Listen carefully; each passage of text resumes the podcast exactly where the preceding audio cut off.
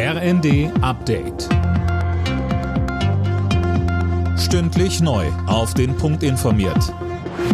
Ich bin Daniel Stuckenberg. Guten Morgen. Nach dem Bodenpersonal versuchen jetzt auch die Piloten der Lufthansa höhere Gehälter durchzusetzen. Seit Mitternacht haben sie die Arbeit niedergelegt für 24 Stunden. Insgesamt sind fast 800 Verbindungen gestrichen worden. Betroffen sind rund 130.000 Passagiere. Die Lufthansa hat zwar ein neues Tarifangebot vorgelegt, 900 Euro mehr pro Monat für jeden Piloten.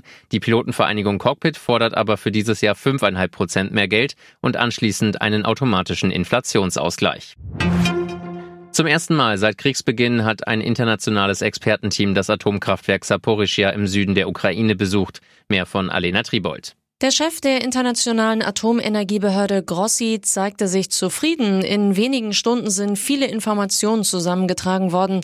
Die Untersuchungen gehen aber noch weiter. Einige Experten dürfen noch die nächsten Tage bleiben.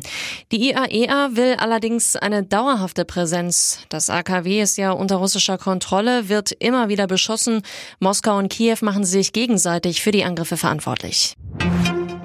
Eine Mehrheit in Deutschland ist für eine Deckelung der Energiepreise und wünscht sich eine Nachfolgeregelung für das 9-Euro-Ticket. Das hat eine Umfrage für den ARD Deutschland Trend ergeben. Max Linden.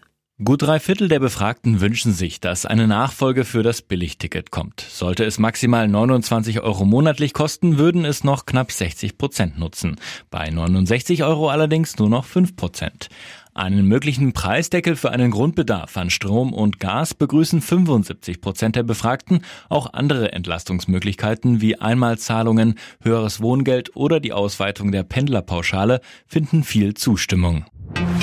Bei den US Open hat Jule Niemeyer, die einzig verbliebene Deutsche, die dritte Runde erreicht. Gegen Julia Putintseva aus Kasachstan setzte sie sich mit 6 zu 4 und 6 zu 3 durch. Alle anderen deutschen Starter waren schon jeweils in der ersten Runde ausgeschieden.